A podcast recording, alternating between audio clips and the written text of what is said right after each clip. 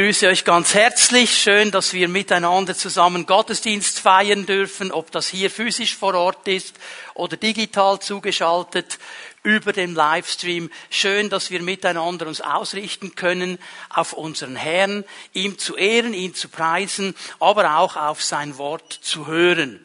Ich mache heute Morgen eine Fortsetzung in dieser Serie 50 Tage der Zurüstung. gebe euch einen kleinen Fahrplan. Das ist jetzt schon die zweitletzte Botschaft in dieser Serie drin. Jetzt die, die rechnen können, denken, ja Moment mal, das geht doch bei Pfingsten, was ist jetzt genau passiert? Ich kläre das gleich auf, dass niemand dann rechnen muss während der Predigt. Ich werde am nächsten Samstag zusammen mit Silvio und Markus nach Israel fliegen um die letzten Vorbereitungen zu treffen, dann für die Reise im November, zu der man sich immer noch anmelden darf, wenn man dabei sein will, und werde dann richtig zum Muttertag wieder zurück sein. Am 13. Mai ist Muttertag. Liebe Brüder, nehmt jetzt die Agenda nach vorne, ist eine Steilvorlage. Am 13. Mai ist Muttertag. Einfach, 14. Okay, 14. Da passen ein paar besser auf als ich. Warum bin ich beim 13. stehen geblieben? Wollt ihr es wissen? Ich komme am 12. ganz spät in der Nacht zurück und sehe am 13. dann mein Schnuckiputzi wieder.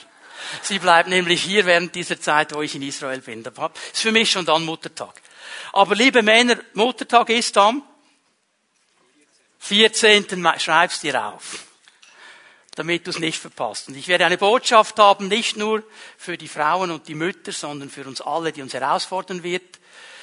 Dann eine Woche drauf, die Woche vor Pfingsten, werde ich die Serie 50 Tage der Zurüstung abschließen. Und dann werden wir schon unser Pfingstfest haben mit Friedhelm Holthuis, unserem Referenten dann für das Pfingstfest. Heute wollen wir noch einmal hineinschauen in dieses Werk der Zurüstung. Also Zurüstung, das was Jesus gemacht hat in diesen 50 Tagen, hat sehr viel mit dem zu tun, was wir schon in diesem Eindruck auch gehört haben. Er wollte den Jüngern klar machen, ihr seid nicht 50 Prozenter. Ihr seid auch nicht 70 Prozenter. Ihr seid 100 Prozenter. Ihr seid berufen.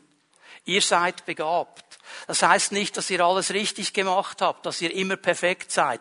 Aber ich habe euch gerufen.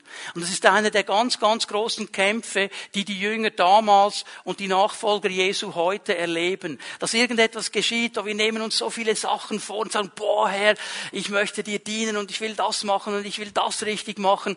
Und dann sind wir eben immer Menschen und dann klappt's mal nicht und wir fallen hin und dann haben wir den Eindruck, boah, bin ich nichts mehr wert noch knapp ein 50 Prozent. Und das hindert uns, vorwärts zu gehen mit dem Herrn. Und das war eigentlich die Hauptaufgabe, die Jesus wahrgenommen hat in dieser Zeit zwischen Kar, also, äh, Kar, Samstag, jetzt ist gegangen, Auferstehungstag oder vielmehr ähm, Kreuzigung und Pfingsten, diese 50 Tage. Apostelgeschichte 1, lass uns das aufschlagen miteinander.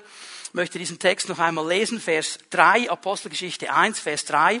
In den 40 Tagen nach seiner Kreuzigung erschien er den Aposteln immer wieder und bewies ihnen auf vielfältige Weise, dass er wirklich lebt, und er sprach mit ihnen über das Reich Gottes. Warum 50 Tage der Zurüstung? Hier steht etwas von 40. Die ersten 40 Tage von der Kreuzigung bis zur Himmelfahrt und dann von der Himmelfahrt her noch einmal 10 Tage bis am Pfingsten. Darum 50 Tage der Zurüstung. Und Jesus hat hier zwei ganz große Dinge angerissen. Die lesen wir hier in diesem Vers 3 schon mal an. Er hat ihnen nämlich bewiesen, dass er wirklich lebt.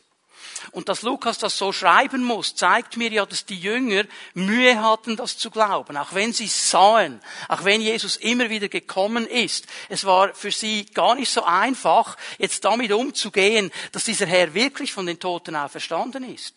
Und er hat ihnen immer wieder bewiesen, ich lebe. Ich bin hier. Ich bin von den Toten auferstanden. Und das zweite, das ganz Wichtige, er redete mit seinen Jüngern über das Reich Gottes. Er erklärte ihnen nochmal, was Reich Gottes wirklich bedeutet. Darüber werden wir ein bisschen nachdenken heute Morgen. Und er wollte ihnen klar machen, Leute, ich habe euch einen Auftrag gegeben. Leute, ich habe euch ausgerüstet. Ich habe euch begabt. Ich habe euch gesetzt. Ich weiß um eure Fehler. Ich weiß um eure Probleme. Ich weiß, was noch nicht so klappt. Und trotzdem habe ich euch ausgesucht und berufen. Du bist nicht 50 Prozent. Du bist 100 Prozent. Jesus hat hat dich angenommen und er sieht Dinge in deinem Leben, die du vielleicht selber noch gar nicht gesehen hast. Und da möchte er dir begegnen. Denn wenn wir als seine Nachfolger vorwärts gehen wollen und seinen Auftrag ausführen wollen, dann müssen wir innerlich ausgerichtet sein und wissen, es ist sein Auftrag, es ist seine Ausrüstung und ich gehe in seinem Namen. Sonst werden wir immer kämpfen. Sonst werden wir immer hinterfragen. Sonst werden wir immer alles in Frage stellen. Und da hat Jesus angesetzt. Da hat Jesus diesen Jüngern immer wieder wichtige Momente mitgegeben. Wir haben gesehen, wie er den beiden Jüngern, die auf dem Weg nach Emaus waren, begegnet ist. Die auch innerlich das Gefühl hatten, jetzt sind wir völlig abgehängt. Wir verstehen nicht mehr, um was es geht. Und er begegnet ihnen mit dem Wort Gottes. Und er legt ihnen das Wort Gottes noch einmal in die Mitte und sagt, schaut mal, das ist alles im Wort Gottes voraus angesagt. Und und das Wort Gottes ist die Kraft in eurem Leben. Und sie kommen dann zum Schluss, hat nicht unser Herz gebrannt. Und dann sind sie wieder voll da. Da waren sie nicht mehr 50 Prozent, da waren sie 150 Prozent. Ich bin überzeugt davon, die waren so schnell zurück in Jerusalem, die waren selber erstaunt. Und dann begegnet er meinem lieben Freund, dem Petrus. Und mit ihm macht er eine ganz spezielle Geschichte. Der, der ja wirklich sich als Versager hätte fühlen können, weil er ja immer auch das Herz auf dem Mund trug. Nicht für sich. Es gibt ja viele Nachfolger Christi, die denken Dinge für sich, die sagen es nicht weiter und die haben dann auch zu kämpfen, wenn es nicht so geklappt hat. Aber hier die, die dann auch noch gleich sagen, wie es laufen wird und dann Schiffbruch erleiden, die haben noch einen drauf. Die anderen wissen es nämlich. Also die haben nicht nur die innere Anklage, die haben auch dann diese Blicke in der Pfimiatom. Hm. Hm. Bin mal gespannt, was er jetzt macht. Ah, spannend, was er jetzt sagt. Und das hilft dann auch noch, nicht unbedingt weiter vorwärts zu gehen in der Kraft, die Gott uns eigentlich gegeben hat. Wir haben gesehen, wie Jesus diesem Jünger begegnet ist, ihm neue Vision gegeben hat, Liebe gegeben hat, Annahme gegeben hat. Und ihm dreimal, so viel Mal, wie er ihn eigentlich verleugnet hat, dreimal gesagt hat, und ich habe dich berufen.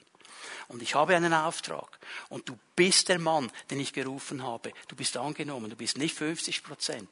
Du bist mein Mann für diese Aufgabe. Und wir brauchen das immer und immer wieder. Und heute Morgen möchte ich hier mit euch einen Schritt weitergehen und mal schauen, was Jesus noch so für uns bereithält. Ich habe auch immer wieder gesagt, diese Zurüstung ist eigentlich nichts anderes als Seelsorge. Jesus macht hier Seelsorge mit seinen Jüngern und wir lernen sehr viel über Seelsorge. Und jetzt haben wir einige, sage ich mal, Werkzeuge gesehen eines Seelsorgers. Das Wort Gottes zu vermitteln. Liebe zu vermitteln, Vision zu vermitteln, Annahme zu vermitteln. Das ist so die Werkzeugkiste. Aber heute Morgen, ich hoffe, wir können diesen Gedanken mitnehmen. Heute Morgen geht es mir eigentlich nicht um das Werkzeug. Heute Morgen wird es mir um den Zurüster selber gehen. Den der Herr uns nämlich verheißen hat. Den Heiligen Geist. Und über sein Werk in uns werden wir nachdenken. Nimm noch einmal Apostelgeschichte 1, Vers 3 zu dir und schau noch einmal hinein. Und hier ist mir der letzte Teil des Verses wichtig. Und er sprach mit ihnen über das Reich Gottes. Und wir haben ja gelernt, ich habe immer dieselbe Aufteilung in diesen Botschaften. Jesus macht zuerst einen Befund. Er macht eine Bestandsaufnahme. Sag mal, okay, wie sieht es aus? Äh, wo muss ich ansetzen? Was läuft hier genau? Und hier ist eigentlich schon die Bestandsaufnahme drin. Denn Lukas macht hier deutlich, in diesen 40 Tagen hat Jesus mit ihnen über die Dinge des Reiches Gottes gesprochen. Das war sein Hauptthema.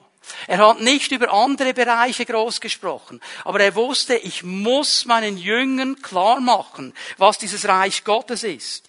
Und ich weiß, Reich Gottes ist ein riesengroßes Thema und ich bilde mir auch gar nicht ein, dass ich in diesen wenigen Minuten, die ich hier zur Verfügung habe, das irgendwo umfassend auch zeigen könnte.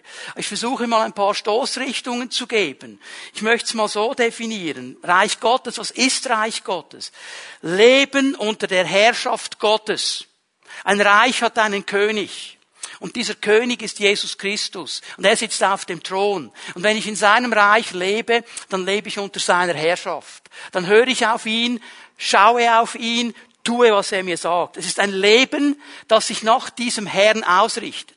Nach seinem Willen, nach dem, was ich erkannt habe. Und es zeigt sich nicht nur in meinen Worten. Es zeigt sich in meinem Leben. Über das Reich Gottes zu reden ist eine Sache. Reich Gottes zu leben ist eine ganz andere Sache. Und das Reich Gottes hat eben immer wieder, und das vergessen wir so schnell, ganz viel und stark zu tun mit dem Heiligen Geist. Ich möchte hier mal ganz steil diese These aufstellen. Ohne die Kraft des Geistes sind wir nicht fähig, im Reich Gottes richtig zu leben werden wir keine Contra-Culture aufbauen, über die wir letztes Jahr so stark gesprochen haben. Warum komme ich darauf? Nur ein paar Bibelstellen. Ich gebe euch nur die Stellen. Ich werde sie nicht lange lesen und auslegen. Kannst du dir selber dann heute Nachmittag zu Gemüte führen oder du kannst auf unseren YouTube-Channel gehen und dir die Predigtserie Contra-Culture nochmal anhören. Da wird vieles von dem noch genauer erklärt. Es fällt mir auf, wenn Jesus anfängt, über das Reich Gottes zu lehren, in seiner großen Contra-Culture-Predigt, der Bergpredigt und dann über diese Seligpreisungen spricht. Das erste, was er sagt, selig zu preisen sind die Armen im Geist. Denn ihnen gehört das Reich Gottes. Im Geist. Im nicht die Armen, die nichts haben auf dem Bankkonto sondern die Leute, die ein Bankrott erklärt haben in ihrem Geist und sagen, ich selber schaffe das nicht. Ich brauche den Geist Gottes. Ohne ihn schaffe ich es nicht. Der Geist Gottes hat zu tun mit dem Reich Gottes. Er ist der Geist dieses Reiches. Als Jesus an einer anderen Stelle, die Stelle ist Matthäus 12, Vers 28, kannst du es nachlesen, einer Person begegnet ist und diese Person befreit hat, die hat eine dämonisierte Belastung, er befreit diese Person und die Pharisäer, die frommen Leute konnten es nicht einordnen, die haben sich aufgeregt, die haben alle möglichen Ideen gehabt und Jesus sagt interessanterweise, wenn ich durch den Finger Gottes, durch den Heiligen Geist diesen Dämon austreibe, ist dann nicht das Reich Gottes zu euch gekommen. Reich Gottes und Geist gehören zusammen. Okay? Der Heilige Geist ist der Geist dieses Reiches. Und wenn wir in diesem Reich leben wollen, wenn wir es verstehen wollen, dann müssen wir darauf achten, dass die Beziehung zum Heiligen Geist in unserem Leben aktiv und lebendig ist. Der Geist Gottes hat zu tun mit dem Reich Gottes. Nikodemus, unser lieber Freund, der zu Jesus kommt und sagt, wie komme ich rein in dieses Reich? Wie komme ich rein? Das war seine Frage. Und Jesus sagt, wenn du nicht geboren wirst aus Wasser und Geist, wirst du das Reich Gottes nicht mal sehen. Geist, Reich Gottes gehören zusammen. Jetzt gebe ich euch eine Bibelstelle, die werden wir genau lesen. Römer 14, Vers 17. Im Reich Gottes geht es nicht um Fragen des Essens und Trinkens. Warum sagt er das? Paulus geht davon aus, dass die Gemeinde Reich Gottes verkörpert. Dass da, wo Gemeinde ist, Reich Gottes gelebt wird. Und jetzt hat er hier in dieser Gemeinde in Rom einen Konflikt gehabt. Das ist uns ganz fern, das würden wir ja nie diskutieren. Aber die hatten hier einen Konflikt in der Gemeinde, was sie essen sollen. Die einen, die waren eher so auf der vegetarisch-veganen Seite. Und die anderen waren die Karnivoren. Wisst ihr, was das sind? Karnivoren. Fleischfresser. Okay? Und die haben gestritten miteinander, weil die haben gesagt, nein, nein, also die echt frommen, die echt Gläubigen, das sind die vegetarisch-veganen. Und die Fleischfresser haben gesagt, nein, nein, nein, nein, überhaupt nicht. Wir sind die Richtigen. Die haben miteinander gefeitet. Das ist ein ganz natürlicher Kampf. Und jetzt sagt er, Leute, es geht nicht um natürliche Dinge, es geht nicht um Essen und Trinken. Es ist eine Nebensächlichkeit im Reich Gottes. Also wir können das Reich Gottes nicht mit natürlichen Richtlinien versuchen abzuhandeln. Das ist etwas ganz anderes, okay? Also nicht eine natürliche Sache, es geht nicht um diese Fragen, es geht um etwas ganz anderes. Und Paulus sagt es so, es geht um das, was der Heilige Geist bewirkt. Gerechtigkeit, Frieden und Freude. Das Reich Gottes ist nicht etwas, was äußerlich auf mich zukommt. Es ist etwas, das in mir beginnt. Und jetzt sind wir schon bei Contra-Culture wieder. Es beginnt in mir. Es ist ein Werk des Heiligen Geistes. Wenn der Geist Gottes in mir diese Gerechtigkeit, diesen Frieden und diese Freude aufbauen wird, dann werde ich geprägt sein vom Reich Gottes. Und da, wo ich hinkomme, wo ich rede, wo ich handle, wenn das meine Leitlinien sind, werde ich gemäß dem Reich Gottes handeln. Und dann wird Gerechtigkeit, Friede und Freude viel wichtiger sein als andere Dinge. Bitte bemerk hier noch etwas, das wichtig ist. Das kommt hier in dieser Übersetzung nicht so schön zum Ausdruck, wie Paulus das im Grundtext macht. Er betont nämlich im Griechischen ganz, ganz klar, es ist Frieden, Freude und Gerechtigkeit im Heiligen Geist. Im Heil, nicht äußerlich, sondern zuerst mal in mir. Im Heiligen Geist. Was bedeutet das? Es bedeutet, dass wenn ich mit diesem Heiligen Geist lebe und wenn meine Beziehung zum Herrn eine lebendige ist, dann kann um mich herum die ganze Welt toben. Und in mir ist dieser Friede Gottes, der mir verheißen ist, der höher ist als alle Vernunft, der nicht logisch erklärbar ist. Und ich kann ruhig bleiben. Da ist diese Freude da, auch wenn es nichts zu lachen gibt im Natürlichen, weil es die Freude der Erlösten ist, die verstanden haben und wenn diese ganze Welt untergeht, ich bin angeschrieben im Himmel. Das ist mein Ziel, da werde ich hingehen. Und, und, und. Es geht um diese Dinge, es beginnt in mir. Und Jesus hat gespürt, dass seine Jünger damals wie heute das nicht verstanden haben. Damals wie heute haben sie eine ganz andere Idee. Jetzt lesen wir weiter, Vers 4, Apostelgeschichte 1, Vers 4.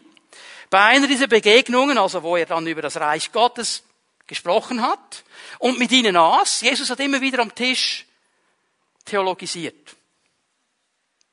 Die haben miteinander gegessen und wenn du gut isst und einen guten Wein trinkst, geht das Herz auf und der Geist geht auf. Und Jesus hat das immer ausgenutzt. Und bei ihm gab es immer die genialen Tischgespräche. Und er über diese Dinge gesprochen. Und jetzt sind sie da wieder einmal dran. War vielleicht äh, gerade eine Lehreinheit über das Reich Gottes. Und äh, den, den Jüngern ging es vielleicht wie den BBSlern.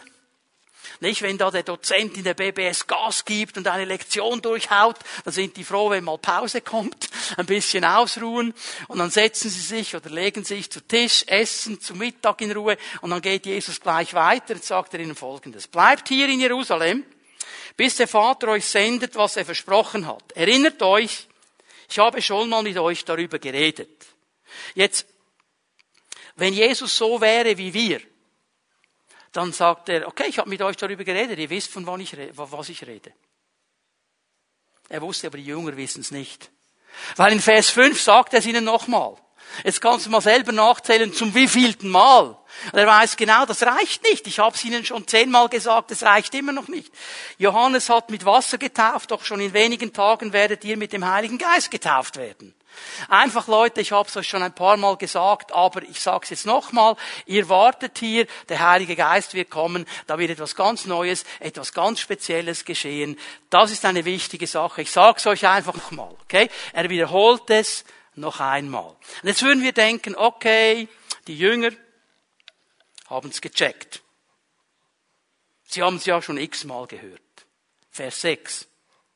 Wenn die Apostel mit Jesus zusammen waren, fragten sie ihn immer wieder, Herr, wirst du Israel jetzt befreien und unser Königreich wiederherstellen? So. Was passiert jetzt? Vers 6 beschreibt eigentlich die Reaktion der Jünger. Ist ein bisschen irreführend hier, die neue Lebenübersetzung macht einen äh, sehr offene Übertragungen. Eigentlich ist es klar, auch vom griechischen Text her, diese Frage, die gestellt wird, ergibt sich aus Vers 5. Weil Jesus über den Heiligen Geist gesprochen hat, dann sagen die ja, wirst du Israel jetzt befreien und unser Königreich wiederherstellen? Offensichtlich hatten die Jünger nicht verstanden, um was es Jesus wirklich geht. Sie haben nicht verstanden, um was es ihm wirklich geht. Obwohl er es ihnen immer und immer und immer und immer wieder gesagt hat. Weißt du warum? Die Jünger genau dasselbe hatten und mit demselben zu kämpfen haben wie du und ich heute mit unseren Festlegungen. Die Jünger haben sich gewisse Dinge zurechtgelegt.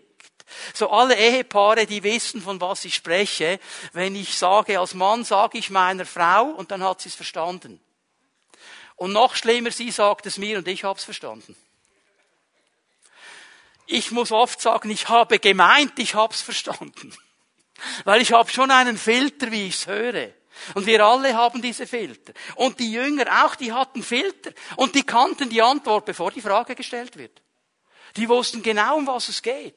Und hier haben sie so eine grundlegende Festlegung. Und die Bibel, die spricht darüber und sagt, das sind Gedankenfestungen. Die nehmen so viel Raum in uns ein, dass wir gar nicht mehr hören können ohne Filter. Und es sind zwei Gedankenfestungen, die ich euch hier zeigen möchte bei diesen Jüngern. Und wir haben mit denselben Dingen zu kämpfen. Das Erste, was ich bei ihnen sehe, sie waren geprägt von ihrer Tradition. Ihre Tradition war ihnen wichtiger und prägender als das, was Jesus sagt. Denn alle diese Jünger waren gebürtige Israeliten. Und die waren in der Synagoge am Sabbat. Und die haben eines gehört, von Kindsbeinen an. Die haben nämlich gehört, wir warten auf den Messias. Wir Israeliten warten auf den Messias. Und wenn der Messias kommt, dann wird er die Bedrücker rauswerfen. Er wird die Römer aus dem Land werfen und er wird Israel wieder groß machen, so wie zur Blütezeit unter Salomo, der von David übernommen hat. Dann wird das Reich Israel wieder da sein. Für sie war ganz klar, wenn Jesus von Reich Gottes spricht, dann meint er, ich werfe die Römer raus und mache Israel wieder groß und es ist noch etwas. Er hat ihnen nämlich mal etwas gesagt. Könnt ihr euch erinnern in die Diskussion, als die beiden Jünger da mit Mami kamen und einen Spezialplatz wollten? Rechts und links vom König Jesus. Und hat ihnen gesagt, also diesen Platz rechts und links, den teile nicht ich zu. Ihr alle werdet auf Thronen sitzen und Israel richten. Könnt ihr euch erinnern? Also was haben die Kerle gedacht? Eins, die Römer werden rausgeschmissen. Keine Bedrückung mehr. Können wir gut nachvollziehen. Israel wird wieder groß werden. Können wir auch gut nachvollziehen. Und wir werden die Chefen sein mit Jesus zusammen. Können wir auch nachvollziehen. Das war ihr Bild. Das war ihr, ihr Gedanke. Und dann fragen sie, Jesus spricht vom Heiligen Geist. Und sie sagen, ja, jetzt wirst du das Reich wieder aufbauen. Hallo? Was ist hier falsch gelaufen? Das war ihr Gedanke. Sie wollten diesen Platz haben. Sie haben nicht verstanden, was wir bis heute so schwer verstehen. Das Reich Gottes kommt nicht äußerlich. Es beginnt in mir. Es beginnt da, wo ich meine Knie vor dem König beuge und ihm sagen, Jesus, du bist mein König, mein persönlicher König. Schau mal, du kannst durchs Leben gehen und du kannst sagen, Jesus ist cool, ist ein guter Typ, hat viele gute Dinge gesagt. Ich glaube auch, dass er irgendwie so ein, ein, ein großer geistlicher Leiter ist. Der, der wird wahrscheinlich auch König sein. Das ist schon eine imposante Figur, dieser Jesus. Ich weiß nicht, wer es mitbekommen hat, was für ein Hype gestern in Zürich war wegen Barack Obama. Eine riesen, sogar Tagesschaubericht und so weiter. Und du kannst denken, ja, Jesus ist noch viel cooler als Barack Obama. Aber das reicht nicht. Das reicht noch nicht. Wenn es nämlich nicht persönlich wird, was Marco schon gesagt hat, auch im Zusammenhang mit der Taufe, wenn es nicht meine persönliche Entscheidung ist, Jesus, du bist nicht einfach Herr der ganzen Welt, sondern du bist Herr meines Lebens. Da beginnt das Reich Gottes. Und wenn du diesen Schritt und diese Entscheidung noch nicht getroffen hast, triff sie heute Morgen. Weil all das, was jetzt beschrieben wird von Friede, Freude und Gerechtigkeit und so weiter, das wird erst kommen, wenn du ihn als König in dein Leben aufgenommen hast. Reich Gottes beginnt in mir. In dir, in uns, nicht äußerlich, nicht äußerlich. Und auch das haben die Jünger nicht verstanden. Und auch die Gemeinde Jesu muss es verstehen. Es geht zuerst um eine innerliche Veränderung, bevor äußerlich etwas sichtbar wird. Contra-Culture. Wir haben im letzten Sommer oft darüber gesprochen. Ich erinnere euch daran. Aber ich stelle fest, dass Tradition auch in uns so eine starke Prägung aufbauen kann, dass wir Dinge hundertmal hören und es uns trotzdem hindert, das zu tun, was Jesus eigentlich möchte. Und das ist nicht mein Gedanke, das ist ein Gedanke, den Jesus aufgenommen hat und sagen musste, Markus 7, lass uns mal miteinander aufschlagen. Ich werde nur einen Vers lesen aus diesem ganz, ganz wichtigen Abschnitt, Markus 7, ist ein wichtiger Abschnitt, weil Jesus hatte hier einen Konflikt mit den Pharisäern und den Schriftgelehrten. Weil die Pharisäer und die Schriftgelehrten, die haben sich aufgeregt, weil die Jünger Jesu und Jesu selber ihre Gesetze nicht gehalten haben. Die Pharisäer, die hatten ja neben dem, was Gott gesagt hat, noch viele andere Gesetze aufgebaut. Und diese Gesetze sind eigentlich menschliche Traditionen. Und die Kämpfe gegen Jesus, die haben sich meistens an diesen menschlichen Traditionen eigentlich empfacht. An dem, was sie gesetzt haben an Tradition. Und hier ging es dann letztlich um das Waschen der Hände. Und dann greifen sie Jesus an. Und jetzt gibt er zurück und er sagt in Vers 9 etwas ganz Wichtiges. Ihr, ihr Pharisäer, ihr Schriftgelehrt, ihr diese Traditionen euch aufge, ihr versteht es glänzend, Gottes Gebot außer Kraft zu setzen. Dieses Wort hier kann man übersetzen mit abwehren, für ungültig erklären, nicht beachten, aufheben. Anders gesagt, eure Tradition, die ihr aufgebaut habt, jetzt passt gut auf, die tönt dann in der Regel noch extrem fromm.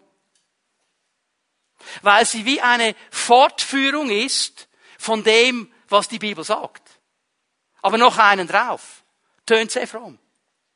Und indem ihr das tut, hebt ihr das Wahre, das Echte auf, um euren eigenen Vorschriften Geltung zu verschaffen. Und das ist so oft auch bei uns das Problem, das uns hindert, zu hören und zu verstehen, was Gott sagt. Und Zurüstung in diesem Fall hier bei den Jüngern bedeutet, die Tradition auf die Seite zu legen, diese traditionellen Ideen auf die Seite zu legen und hinzuhören, was Gott wirklich sagt. Die konnten Jesus nicht mehr richtig hören, weil sie so geprägt waren von ihrem Bild. Und das Zweite, das hängt zusammen mit diesen Gedankenfestungen. Sie hatten dazu noch ein völlig falsches Bild vom Dienst. Weil schau mal, was sie sagen. Schau noch mal hinein in Vers ähm, 6 hier. Herr, wirst du, wirst du Israel jetzt befreien? Wirst du? Ich meine, wie viel Mal hat Jesus ihnen gesagt, Leute, ich übergebe euch den Stafettenstab. Jetzt ist es an euch. Jetzt habt ihr, ihr nehmt meinen Auftrag auf. Ich habe euch vorgemacht, um was es geht. Jetzt seid ihr dran. Und jetzt kommen doch die so locker daher und sagen, ja Jesus, jetzt musst du was machen. Jetzt musst du was aktiv werden. Jetzt bitte schön, mach was. Und wir denken, das ist ja extrem demütig. Das sind so demütige Menschen.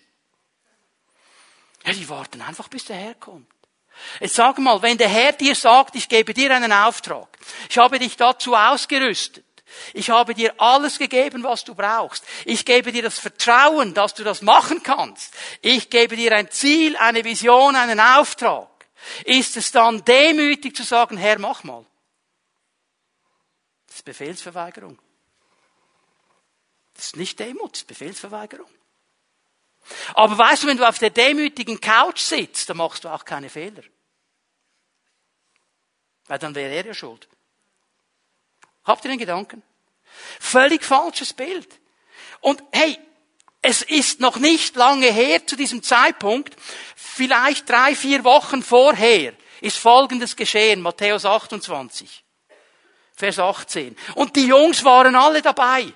Die waren da alle dabei. Also die haben jetzt nicht wie hier äh, die Bibel, die sie gelesen haben, die hatten Originalton Jesus. Die waren da, die haben alles gesehen, alles miterlebt. Jesus kam und sagte zu seinen Jüngern, mir ist alle Macht im Himmel und auf der Erde gegeben. Darum, darum, weil ich diese Kraft, diese Autorität habe, weil mir alles untertan ist, weil ich der absolute Chef bin, darum schicke ich euch. Geht. Geht. Zu allen Völkern. Macht zu Jüngern. Tauft sie im Namen des Vaters, des Sohnes und des Heiligen Geistes. Lehrt sie, alle Gebote zu halten, die ich euch gegeben habe. Und ich versichere euch, ich bin bei euch bis ans Ende der Zeit. Ist das nicht ein klarer Auftrag? Es ist eine klare Vision, eine klare Zusage, eine Ermutigung. Ich gebe euch diese Kraft, ich gebe euch die, ich komme sogar mit, ihr gebt voraus, ich komme dann hinten nach. Und ich werde bestätigen, was ihr sagt. Markus 16. Und jetzt kommen diese Jungs auf die Idee zu sagen, wirst du dann? Hey, ihr habt einen Auftrag, wir haben einen Auftrag. Und weißt du, wenn wir dieses falsche Dienstverständnis haben, ja, dann werden wir keine Fehler machen. Aber weißt du was? Wird sich auch nichts verändern. Ihr kennt wahrscheinlich alle diesen Spruch. Ich weiß, das ist kein Bibelspruch, aber er hat eine Wahrheit. Wo gehobelt wird, da fallen Späne. Ja, da geht manchmal auch etwas schief. Das ist gar nicht der Punkt hier. Jesus wusste ja, dass Dinge schief gehen. Und trotzdem schickt er uns. Er weiß ja, wenn er selber mal, ich kann mir mal die Diskussionen vorstellen da im Himmel. Das wäre sicher spannend, mal zuzuhören. Weil die Engel, die schauen ja auch zu, nicht? Die haben vielleicht nicht so viel Geduld. Die sagen, Jesus schickt doch uns, wir würden das besser machen. Und Jesus sagt, nein, nein. Ich habe sie gerufen. Ich habe sie beauftragt. Ich habe ihnen einen Job gegeben. Wir lassen sie machen. Das kommt gut. Jesus hat mehr Vertrauen und Glauben in uns, als wir es haben. Darum brauchen wir Zurüstung. Jesus lässt keinen Zweifel aufkommen. Dienst im Reich Gottes bedeutet aktiv zu werden. Und ich weiß, ich habe das schon ein paar Mal gesagt, ich möchte es einfach noch einmal wiederholen. Weißt du, was das Reich Gottes braucht, was die Gemeinde braucht, sind Bessermacher, nicht Besserwisser. Wenn du auf, den, auf deiner Demutscouch sitzt und einfach dauernd kritisierst, was die anderen machen. Und innerlich noch denkst, und ich könnte es ja besser. Es ist niemandem geholfen. Es werden nur alle frustriert sein am Schluss. Jesus hat dann einen Auftrag gegeben. Und darum kommt Jesus hier ganz klar, weil jetzt hat er mal den Bestand aufgenommen und gesagt, das ist die Sache, Jungs, das ist die Sache. Jetzt sein Befund. Und die Antwort, die er gibt hier, einmal mehr, Jesus als Zurüster und Seelsorger, wie wir es nie für möglich halten würden. Was er macht in Vers 7, jetzt gibt er eine Antwort drauf. Und darf ich mal meine Übersetzung zuerst geben? Er sagt, Jungs, das geht euch nichts an. Das ist eigentlich das, was er sagt. Vers 7, er sprach zu ihnen, es ist nicht eure Sache, Zeiten und Zeitpunkte zu erfahren, die der Vater in seiner eigenen Machtvollkommenheit festgesetzt hat. Die Frage, die euch jetzt so extrem beschäftigt, geht euch nichts an. Ihr habt einen anderen Auftrag. Hört doch mal auf, an den Dingen herumzudenken, die euch nichts angehen. Das ist die Sache des Vaters. Das mit dem Reich kommt schon irgendwann, aber ihr habt einen anderen Auftrag. Ihr werdet, Vers 8, Kraft empfangen, wenn der Heilige Geist auf euch gekommen ist. Ihr werdet meine Zeugen sein in Jerusalem, ganz Judäa und Samaria bis an die Enden der Welt. Noch einmal eine Wiederholung seines ganz grundsätzlichen Auftrags. Kurz, prägnant, glasklar. Jesus hat hier keine Federlesens gemacht, sondern glasklar gesagt, was Sache ist. Und ich möchte diese Antworten von Jesus schnell aufschlüsseln für uns, weil ich glaube, dass wir hier auch zu kämpfen haben. Und Jesus sagt den Jüngern damals und den Jüngern heute und auch einigen, die hier sitzen, du beschäftigst dich mit Themen, die dich nichts angehen. Der Hauptpunkt deines Lebens, das, was dich am meisten umtreibt, sind Themen, die dich nichts angehen. Jetzt möchte ich euch eine ganz wichtige Bibelstelle geben. Lernt die am besten auswendig, weil die ist so, so wichtig und so seelsorgerlich wichtig, wenn wir sie verstehen. 5. Mose 29, 28. 5. Mose 29, 28. Das Verborgene ist des Ewigen unseres Gottes. Man könnte hier auch übersetzen, dass die Geheimnisse. Es gibt Dinge, die sind verborgen. Und das sind Geheimnisse. Wem gehören die? Wem gehören die? Seht ihr das in diesem Text? Wem gehören sie? Gott. Sie sind des Ewigen. Die gehören ihm. Das ist seine Sache. Jesus hat genau das gesagt, Zeiten, Zeitpunkte, die hat der Vater festgelegt in seiner Machtvollkommenheit. Das ist für euch ein Geheimnis, das ist verborgen. Müsst ihr nicht wissen, müsst ihr euch nicht drum kümmern. Es gibt Dinge, die sind verborgen. Jetzt schau mal, wie es weitergeht. Aber das Offenbare ist unser und unserer Kinder auf ewig, um zu tun alle Worte dieser Unterweisung. Jesus sagt, es gibt Dinge, oder die Bibel sagt, es gibt Dinge, die sind verborgen und die sind bei Gott und die haben wir uns gar nicht zu kümmern. Ist nicht unsere Sache. Aber dann gibt es ganz, ganz viel Offenbares. Dann gibt es ganz viele Dinge, die klar sind. Und von denen sagt der Herr, die sind für dich und für deine Kinder. Und die helfen dir, den Weg des Lebens mit mir richtig zu gehen. Die werden dir alles aufzeigen, was du brauchst, um ein gottesfürchtiges Leben zu leben. Mehr brauchst du nicht. Und weißt du, was das Problem ist mit uns? Wir wollen immer das wissen, was ein Geheimnis ist. Uns interessiert, was verborgen ist. Und wir machen, weiß ich was für Übungen, um irgendwelche Dinge, und wenn dann jemand ein Buch schreibt, und in diesem Buch noch sagt, ich werde die geheimen Dinge Gottes sind mir offenbart worden. Boah, das ist ein Bestseller, kann ich euch sagen. Ob es theologisch richtig ist, ist gar keine Frage, aber das interessiert uns. Und weißt du was? Wir verlieren den Fokus. Wir verlieren den Fokus. Und ich sage dir noch etwas, das Leben wird leichter, wenn du lernst, gewisse Dinge beim Herrn zu lassen. Mark Twain, kennt ihr den noch? Schriftsteller, Huckleberry Finn, Tom Sawyer, war ein gläubiger Mann. Und er hat damals schon Diskussionen gehabt. Und einmal ist jemand zu Mark Twain gekommen und hat gesagt, ja, aber Herr Twain, Sie sind doch ein intellektueller Mensch, Sie sind doch ein aufgeschlossener Mensch. Wie können Sie mit der Bibel zufrieden sein? Wie kann Ihnen das kein Kopfzerbrechen machen? Diese vielen, vielen Stellen, die man nicht verstehen kann. Die geheimen Dinge Gottes. Mark Twain hat eine gute Antwort gesagt. Sag Ihnen mal was, was mir Kopfzerbrechen macht, sind die Stellen, die ich verstehe. Also ich habe genug auf dem Tisch mit den Stellen, die ich verstehe. Und wenn wir lernen, den Fokus wieder zu setzen, das zu nehmen, was klar ist, und danach zu leben, dann machen wir das Zweite, was Jesus ihnen nämlich auch sagt, fokussier dich auf deinen Auftrag.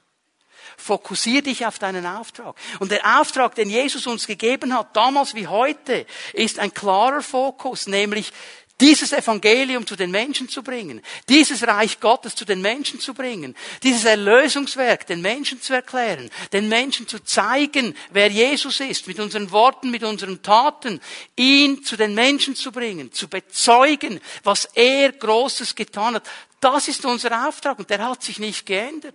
Aber wenn wir irgendwo im theologischen Universum herumspacen und uns um irgendwelche Dinge drehen wollen, dann werden wir nicht da sein, wo der Herr uns haben wollte dann werden wir nicht da sein.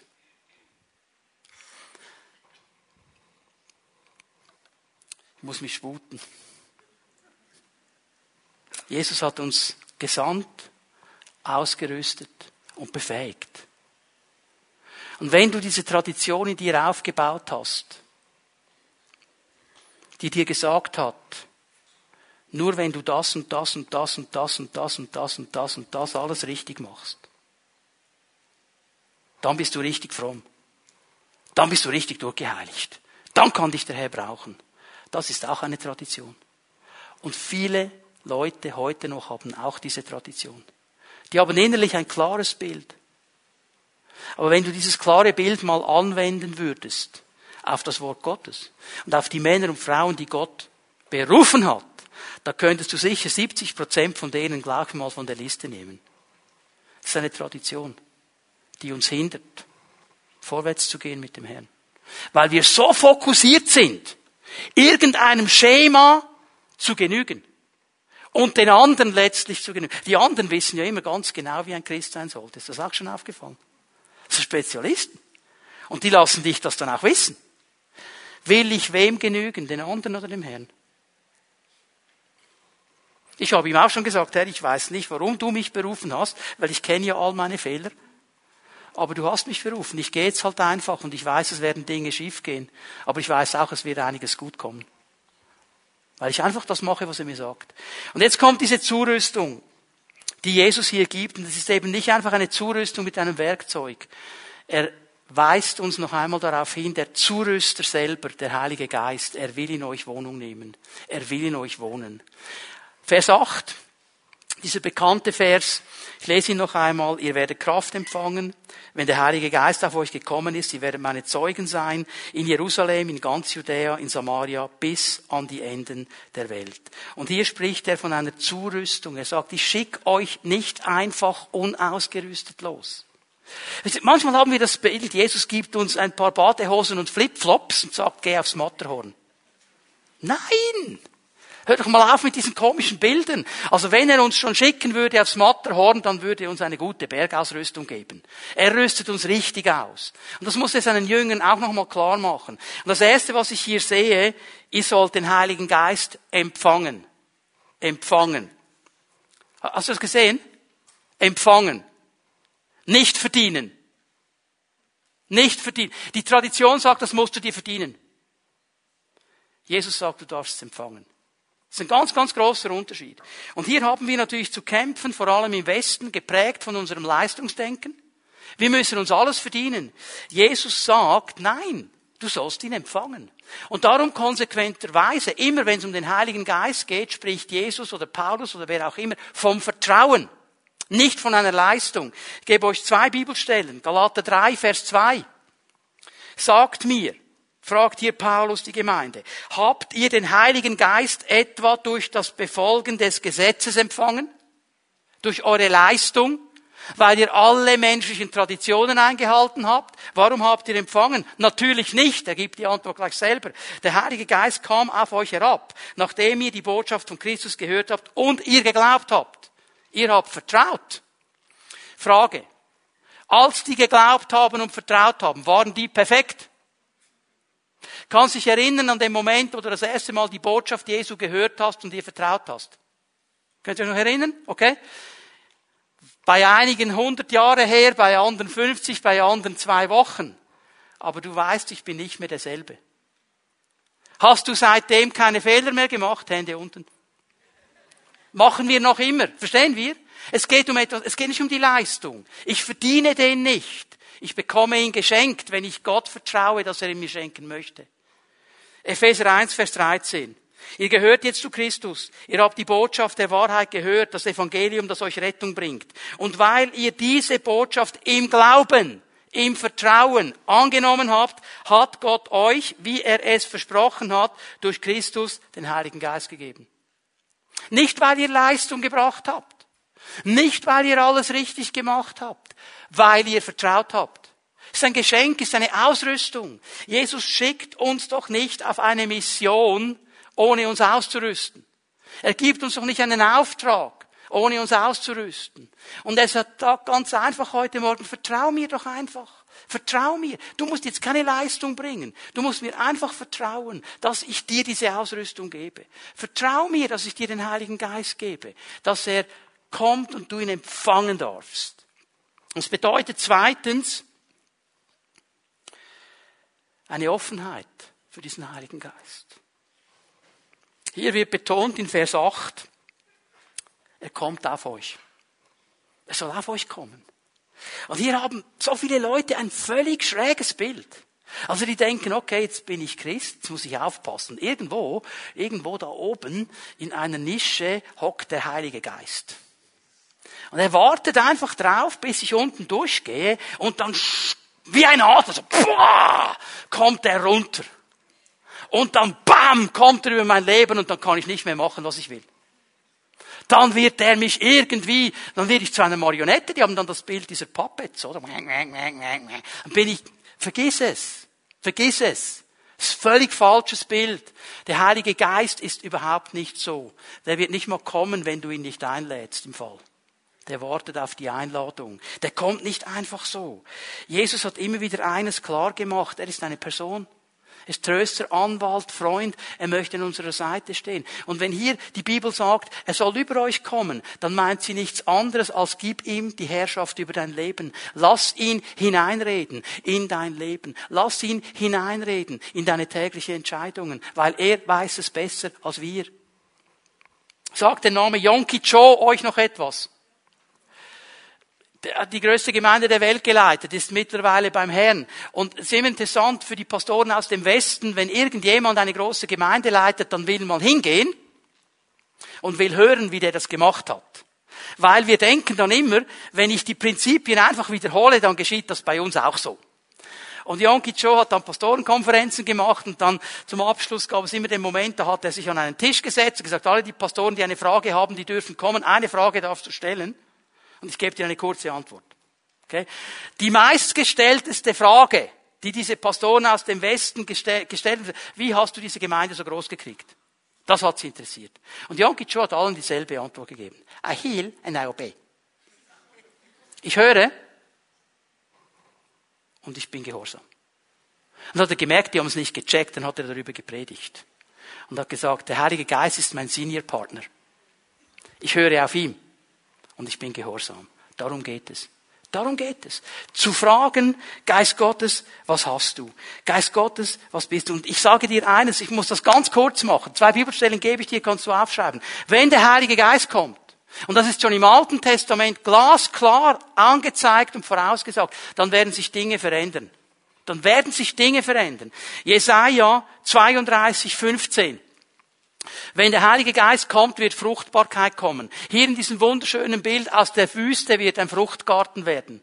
Und du bist vielleicht jetzt so ein 50-Prozenter, einer, der denkt, ich bin Wüste, bei mir ist kein Leben mehr, bei mir funktioniert überhaupt nichts, weil die Tradition dir gesagt hat, hier nicht und hier nicht und hier nicht, kommst noch aus der falschen Familie, hast keine Bibelschule gemacht und, und, und, und, und. Das ist dein Rucksack und da steht fett drauf 50 Prozenter, wenn du Glück hast.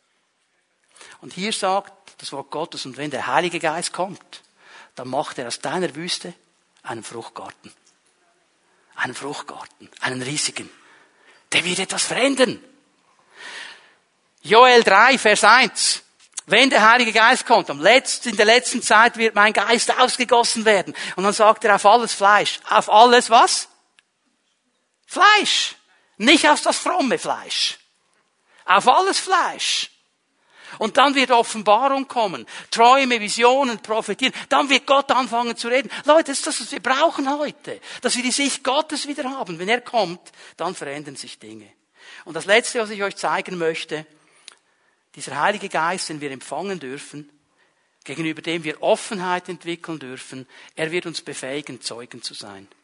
Er wird uns befähigen, Zeugen zu sein. Er will uns zurüsten zum Dienst.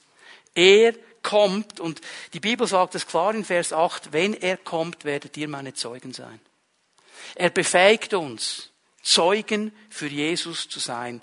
Er ist unsere Kraft. Und dieses Wort, das er braucht im Griechischen, das bedeutet Kraft, es bedeutet Energie, es bedeutet Können, es bedeutet Fähigkeit. Es heißt, der Heilige Geist kann mir Dinge zeigen und mich zu Dingen befähigen, die ich aus mir selber gar nicht könnte. Aber er kann das, weil ich ihm Raum gebe. Er wird hier einen wichtigen Anteil übernehmen. Was es mir aufgegangen ist, Jesus sagt nicht, ihr werdet meine Apostel, Propheten, Evangelisten, Hirten und Lehrer sein. Das sagt er nicht. Er sagt Zeugen. Jeder, jeder Nachfolger soll ein Zeuge sein. Das ist der Punkt. Ein Zeuge. Und aus diesen Zeugen, aus dieser Zeugenschar, ja, davon spricht die Bibel auch, ruft er dann einige heraus, Apostel zu werden, Propheten, Evangelisten, ja. Aber jetzt sagt er ganz einfach mal, hey, der Heilige Geist kommt und er kommt auf dein Leben, wenn du ihn lässt und du sollst mein Zeuge sein. Was macht ein Zeuge? Was macht ein Zeuge? Er bezeugt, was er erlebt hat, was er gesehen hat. Das bezeugt er. Der muss nicht über Dinge reden, die er nicht gesehen hat. Aber über das, was er erlebt hat. Wer hat die Kraft Gottes schon mal erlebt? So etwas mindestens ein Zeugnis. Heilung. Okay. Ein Zeugnis mehr. Versorgung. Ein Zeugnis mehr. Freisetzung. Vision. Okay. Merkt ihr etwas? Merkt ihr etwas? Warum drehen wir einfach so unsere Köpfe ein bisschen zur Seite, machen, äh, wenn der Kollege sagt in der Znüni-Pause am Ende, oh, ich war auf einem Seminar übers Wochenende, wir haben die Bäume umarmt. Und jeder hat noch einen Stein bekommen und den habe ich jetzt dabei. Und wenn ich dann zum Chef gehe, dann rubber ich ihn dreimal und dann bekomme ich sicher die Promotion. Und wir so, mm. warum machen wir den Mund nicht auf? Und sagen, hey, weißt du was? Ich war im Gottesdienst, hey, Gott ist mir so eingefahren.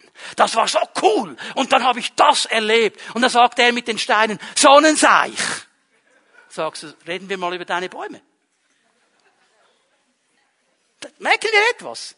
Wir sind wie die Schildkröte, eingezogen im Panzer. Und die Welt wird immer schlimmer. Ja, weil wir nicht mehr Zeugen sind. Weil wir nicht mehr stehen für das, für was wir stehen sollen. Er hat uns berufen, Zeugen zu sein. Jetzt, bitteschön, da brauchen wir den Heiligen Geist dazu. Und der möchte heute über dein Leben kommen.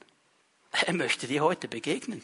Er möchte dich heute frei. Ich gebe euch noch eine letzte Bibelstelle und dann werden wir noch einmal in den Lobpreis gehen, ins Gebet. 1. Petrus 3, Vers 15. Der erste Teil dieses Verses. Macht Christus zum Herrn eures Lebens. Das ist das Erste. Ich sage es noch einmal. Wenn du das nicht gemacht hast, dann triff diese Entscheidung heute Morgen. Mach ihn zum Herrn deines Lebens. Oder du kannst lange beten, er ist Herr der Schweiz, er ist Herr der Welt, er ist Herr, er ist Herr überall. In deinem Leben. In deinem Leben. Aber die alten Pfingstler, die haben es jeweils so gesagt an Weihnachten. Du, der kann tausendmal in Bethlehem auf die Welt kommen. Wenn er in dir nicht auf die Welt kommt, nützt es dir gar nichts. Er muss mein Herr sein. Petrus macht es hier einfach nochmal klar. Macht Christus zum Herrn eures Lebens. Und wenn man euch nach eurer Hoffnung fragt, dann seid immer bereit, darüber Auskunft zu geben. Sind wir das? Ja, hoffentlich. Wir haben Hoffnung. Und Leute, wir müssen nicht alle Fragen beantworten. Das hat Jesus gar nicht gesagt. Aber er hat gesagt, ihr habt etwas zu geben, weil ihr mit mir unterwegs seid. Hoffnung, Vision, ein Blick, der weitergeht als nur das Natürliche. Und das kann mir niemand wegnehmen. Das kann mir niemand wegnehmen. Und hier bete ich, dass wir neue Freimütigkeit bekommen. Lass uns aufstehen miteinander. Ich möchte die Lobpreiser einladen, nach vorne zu kommen. Wir werden den Raum hier gleich noch einmal öffnen. Und ich möchte es heute Morgen auch so halten, wie wir es in den letzten Predigten dieser Serie gehalten haben. Ich möchte hier vorne einfach den Raum öffnen. Weil es geht um Zurüstung. Es geht um Seelsorge. Es geht um das, was der Herr mit dir zusammen ansprechen möchte, wo er weitergehen möchte mit dir. Es geht um etwas sehr Persönliches. Und ich glaube, dass wenn du eine Entscheidung triffst und ihm sagst, Herr, ich bin offen für das, Herr, ich will das empfangen, Herr, ich brauche das in meinem Leben, ganz praktisch heute Morgen diese Kraft des Heiligen Geistes. Also vielleicht sagst, wow, ich bin wirklich einer von denen, die gut über Jesus reden, aber in meinem Leben hat er nichts zu sagen. Das will ich ändern heute Morgen. Und dann braucht es diesen Moment, wo du eine Entscheidung triffst. Und eine Entscheidung, die kann heute Morgen einfach so aussehen, dass du jetzt, wenn wir Jesus anbeten, aus deiner Reihe kommst und dich hier vorne aufstellst. Und damit eigentlich ein Zeugnis gibst vor der sichtbaren und unsichtbaren Welt. Also ich sage, egal was ihr denkt, egal was ihr macht, aber ich merke, hier hat der Herr etwas für mich. Und das muss ich in Ordnung bringen heute Morgen. Und das will ich heute Morgen. Und egal was die anderen machen, ich will's. Das ist eigentlich der Antrieb hinter dem nach vorne kommen. Und wenn du dann hier stehst und der Heilige Geist das sieht, er wird kommen. Und ich bin überzeugt, dass heute Morgen geschehen wird, was schon in den letzten Gottesdiensten geschehen ist. Dass Menschen einfach in diesem hier nach vorne kommen und hier stehen, erleben, wie Gott ihre Leben berührt. Weil Gott Gott ist.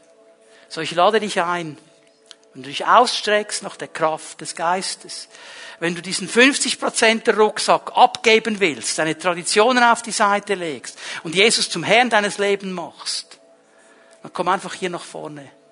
Und wir werden Jesus noch einmal anbeten miteinander.